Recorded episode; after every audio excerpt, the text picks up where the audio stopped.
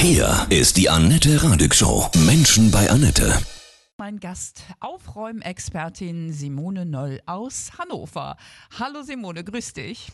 Hallo Annette. Ich muss zugeben, ich bin nicht ganz die ordentlichste.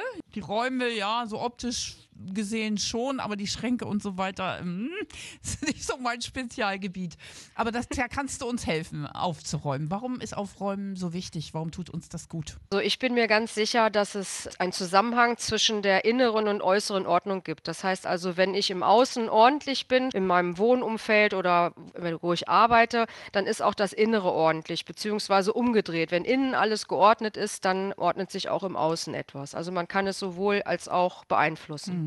Also es ist richtig psychologisch, dass es einem gut tut. Ich bin mir da ganz sicher, mhm. weil ich habe dieses Gefühl. Wenn ich aus dem Haus gehe und habe alles erledigt und alles ordentlich, dann gehe ich ganz anders in die Welt, als wenn hinter mir irgendwas brodelt und mich mhm. anschreit, hallo, hallo, hier muss noch was getan werden. genau, das schreit bei mir öfter. Ähm, so Richtung Frühling haben, haben wir alle irgendwie das Bedürfnis, jetzt muss hier mal ja. neuer Wind rein, jetzt muss hier mal geputzt werden und genau. äh, die ganzen Stehrümchen raus. Kannst ja. du uns wirklich so gute Tipps geben? Wo fange ich an? Wo höre ich auf? Die meisten fangen ja an mit einem Zimmer oder mit einem mhm. Schrank mhm. oder mit einer Schublade oder was auch immer. Das ist für mich irgendwie der falsche Weg, weil wenn ich mit einem Schrank anfange und da sind ganz viele unterschiedliche Dinge drin, dann nehme ich sie raus und weiß eigentlich gar nicht, wohin damit und packe sie dann auch wieder irgendwo hin mhm. und habe dann halt den Schrank, der ist dann leer, aber dann habe ich hinter mir irgendwelche Haufen gemacht. Ich bin immer der Meinung, dass man themenmäßig aufräumen muss. Man muss Aha. sich ein Thema raussuchen und dann die gesamte Habe von diesem Thema zusammentragen und dann aussortieren und aufräumen. Also zum Beispiel Badezimmerschrank ist ein Thema, ja? Mhm. Badezimmerschrank ist nicht das Thema, sondern Kosmetik ah, meinetwegen. Ah, okay. Mhm. Dass man sagt, also im Badezimmerschrank, weil ich habe schon Badezimmerschränke gesehen, da waren dann nicht nur Badezimmersachen drin, sondern auch diverse andere Dinge aus dem Bürobereich und was nicht was.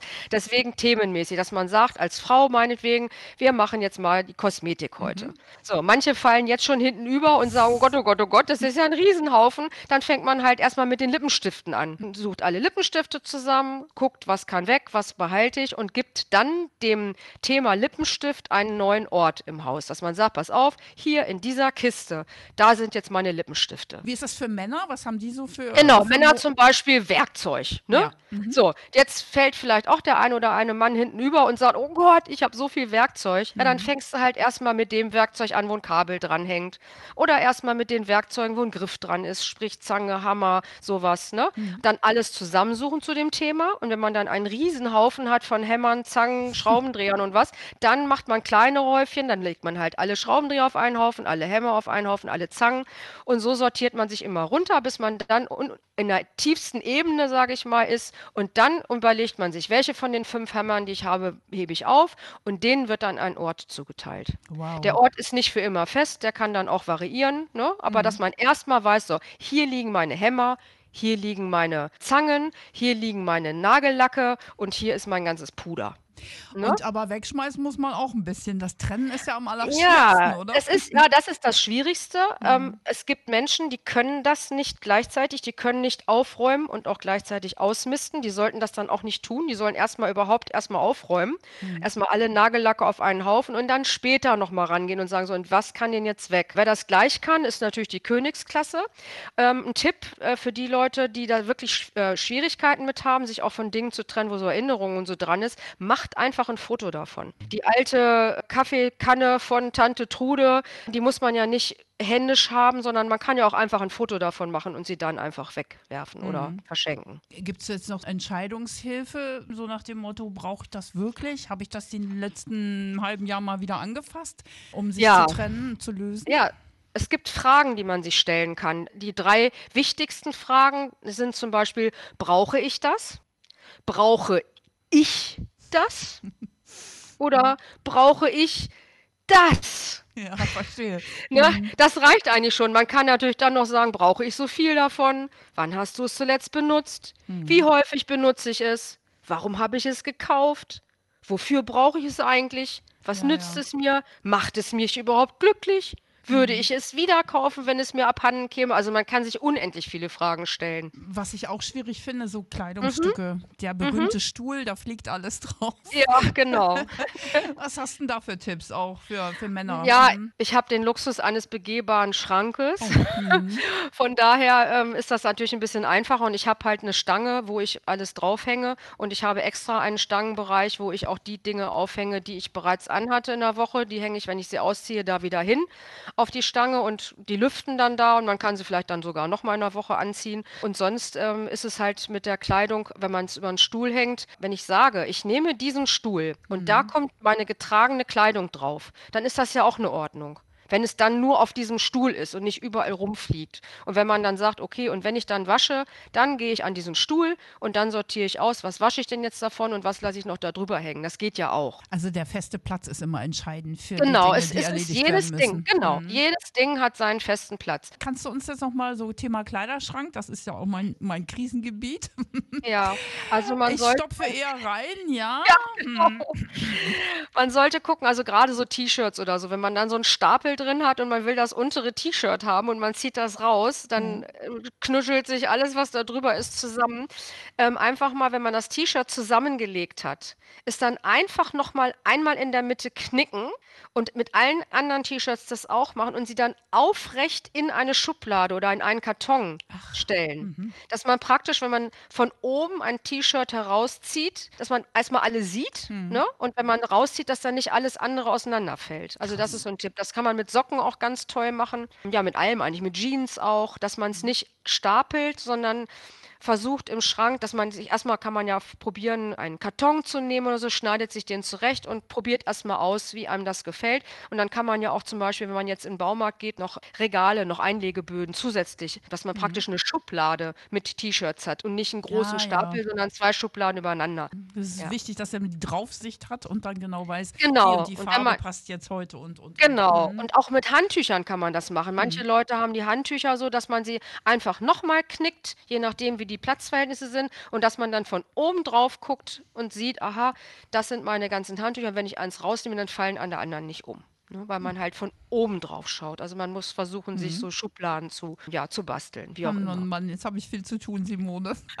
Ein Ja. richtig fieses Thema ist ja auch Ablage, ne? Oh mein Gott, Genau. das ist das Mhm. böseste Thema bei mir. Das kommt Also alles auf den Haufen. ja, also ich würde auch immer, wenn ich sage, ich möchte jetzt mal Ordnung in mein Leben bringen, ich würde immer mit der Ablage anfangen, weil die Ablagenordnung, die bezieht sich ja nicht nur darauf, dass der Zettel jetzt an der richtigen Stelle liegt, sondern die bezieht sich ja auch darauf, dass die die Dinge erledigt sind, die Rechnung bezahlt ist oder sich Ja. um irgendwelche Versicherungen gekümmert wurde. Das heißt, da hängt so viel mit dran. Und wenn das alles schön ist, das macht das tollste Gefühl, finde ich. Und dann kann man dann auch den Kleiderschrank angehen oder mal das Werkzeug oder irgendwas. Aber ich finde, das ist das Wichtigste, die Ablage. Krass, du bist so beneidenswert strukturiert. Wie hast du dir das angeeignet? Warst du schon immer Ich habe das schon als Kind gehabt. Ach, krass, ja, Ich habe mega. mein Lego schon sortiert Ja. und ich war auch schon immer Minimalist. Ich habe gerade Lego jetzt, also wenn ich für meine Tierchen damals Häuschen gebaut habe aus Lego, Hm. die habe ich auch schon mal möglichst klein gebaut und ich war immer schon Minimalist und immer schon sehr durchstrukturiert und ordentlich und ja, ich habe das, ich bin das einfach. Ich lebe das.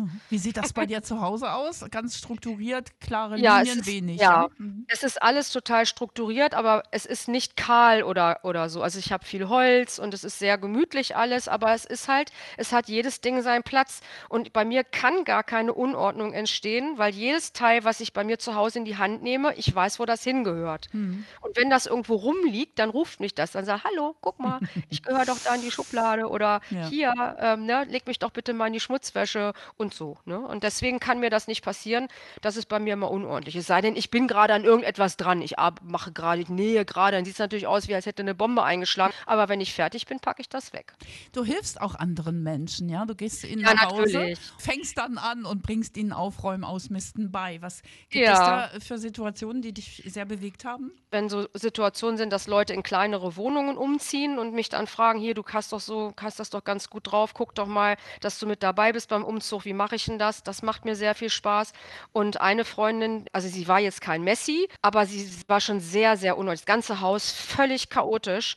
Und da habe ich über 100 Stunden, habe ich mit ihr das Haus aufgeräumt. Boah, Wahnsinn. Ja, und ich sage immer, aufräumen ist die beste Psychotherapie. Therapie und das hat sie auch gemerkt. Da sind Dinge hochgekommen und sie hat gesagt, kann gar nicht sein. Und sie hat viele Sachen, die sie auch belastet haben psychisch und wo sie auch in Behandlung waren und die haben sich dann plötzlich in Wohlgefallen aufgelöst, weil sie plötzlich gemerkt hat, was eigentlich mit ihr los ist, durchs Aufräumen. Ja, das ist spannend, ne? weil ich mich ja. den Erinnerungen auch natürlich widme ne? und dann loslasse. Ne? Ja, es sind mhm. Erinnerungen und vor allem gerade, wenn man thematisch aufräumt, wenn man dann wirklich mal alle Schreiber zum Beispiel aus dem Haushalt zusammen, so Kugelschreiber, Filzschreiber, mhm. alles sowas. Und man sieht dann diesen unfassbaren Haufen vor sich und denkt, mein Gott, ne, mhm. was hast du denn angesammelt? Und dann merkt man plötzlich, Mensch, man, mit mir stimmt doch irgendwer, warum mache ich das denn? Und sie wusste dann auch genau, warum sie das macht. Es war sehr heilsam für also sie. Also so wahrscheinlich generell Verlustängste, zu kurz zu kommen, zu wenig zu haben und solche Dinge, ne? Genau, solche mhm. Sachen. Oder äh, Trennung von den ja. Eltern zum Beispiel ist auch ein großes Thema und so den Eltern gerecht werden und solche Sachen. Ne? Das mhm. kommt dann,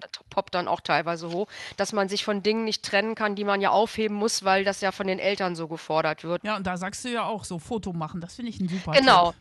Einfach ein also, Foto ja. machen.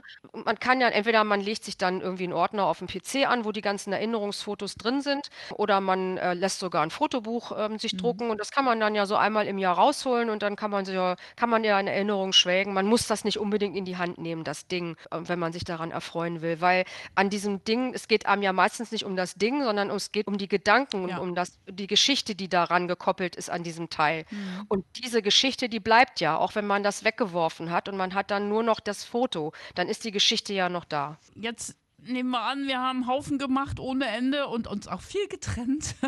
Ja. das muss weg.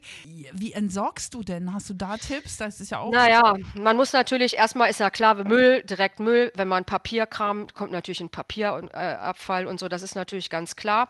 Dann hat man meistens etwas, wo man sagt, das will ich verschenken dann kommt das halt in die Verschenkekiste rein. Mhm. Oder man hat etwas, was man verkaufen will auf dem Flohmarkt, dann kommt das halt in die Kiste rein und so kann man das machen. Oder man äh, bringt es zu, zum Beispiel, es gibt ja solche Vereinigungen wie Oxfam oder Verkauf ne, wo man mhm. das abgeben kann und die verkaufen das dann an Leute weiter, die nicht so viel Geld haben.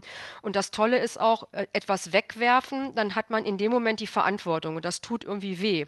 Aber wenn man das verschenkt, auf dem Flohmarkt verkauft oder wenn man das zu Verkauf oder Oxfam oder so bringt oder es in eine Kita bringt, wenn es Spielzeug ist oder irgendwas, dann macht das Weggeben Spaß. Dann ist das an etwas Schönes gekoppelt und es schmerzt nicht, wenn man es jetzt wegwerfen würde. Absolut richtig, genau. Ist ja irgendwie so ein Wertewandel gerade da Viele Menschen ziehen in kleinere Wohnungen, Tiny House, auch ganz beliebter Trend, ja, sich auf wenig Quadratmetern minimalistisch einzurichten, genau. weil man nicht so viel braucht. Was glaubst du, wo kommt das her in diesen Zeiten jetzt?